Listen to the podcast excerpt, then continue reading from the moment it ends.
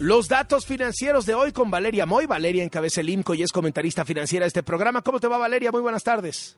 Hola Carlos, buenas tardes. La semana pasada anunciamos que como parte de su nueva estrategia, la empresa mexicana FEMSA iba a vender la participación accionaria que tiene en la famosísima cervecera holandesa Heineken. FEMSA tiene o tenía ya el 14.74 de las acciones de Heineken. No es una participación menor, es una participación importante. Después de este anuncio de FEMSA, Heineken anunció que le recomprarían o que le comprarían a FEMSA algunas de estas acciones. De tal forma que después de la compra que hizo Heineken a FEMSA de sus propias acciones, la participación de FEMSA en esta cervecera se redujo de 14.74 a 8.3. Es decir, todavía le quedan a FEMSA pues muchas acciones, mucha participación accionaria de esta empresa cervecera.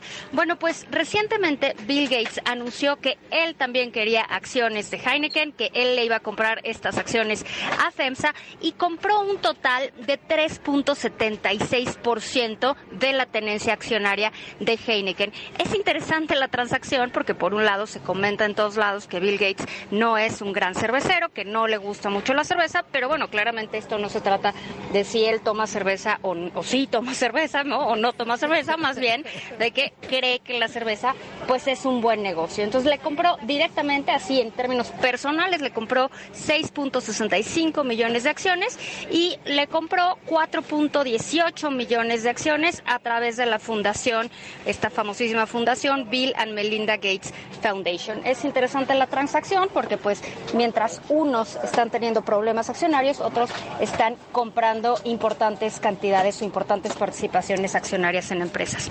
Por otro lado, Carlos, un tema que me parece importante resaltar es el comentario que hizo ayer el subgobernador Jonathan Heath, el subgobernador de Banco de México, respecto al salario mínimo y a la inflación. Hay que recordar que al inicio de la administración del presidente López Obrador se anunciaron, pues con bombo y platillo, muchos incrementos muy altos al salario mínimo. Me parecen importantes estos incrementos, además como una deuda histórica que se había tenido en ese sentido.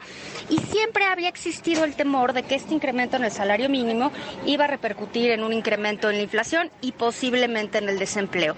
Durante los primeros años, los primeros incrementos que se dieron a este salario, pues vimos que no repercutió en inflación, vimos que no hubo grandes cambios en el empleo y en consecuencia pues se dieron más aumentos al salario mínimo. Jonathan Heath dijo que ahora sí, que ya no es momento de dar aumentos tan grandes en el salario mínimo porque es posible que este incremento en el salario mínimo esté presionando al alza los salarios medios, el promedio de salarios de una economía, lo cual presionaría al alza también la inflación. Dijo también, y esto ya lo habíamos comentado en este espacio, Carlos, que al principio de la pandemia o al principio cuando vimos esta época inflacionaria se había argumentado que la inflación era pues básicamente importada, pero que eso ya pasó, ¿no? Ya ahora no es tanto la presión externa sobre la inflación, incluso la inflación en otros países como en Estados Unidos ya empieza a descender y en México seguimos con estas presiones. Entonces dijo que había que tener mucho cuidado porque hay que enfocarnos ya en los factores internos que están generando una inflación más alta de lo que nos gustaría ver.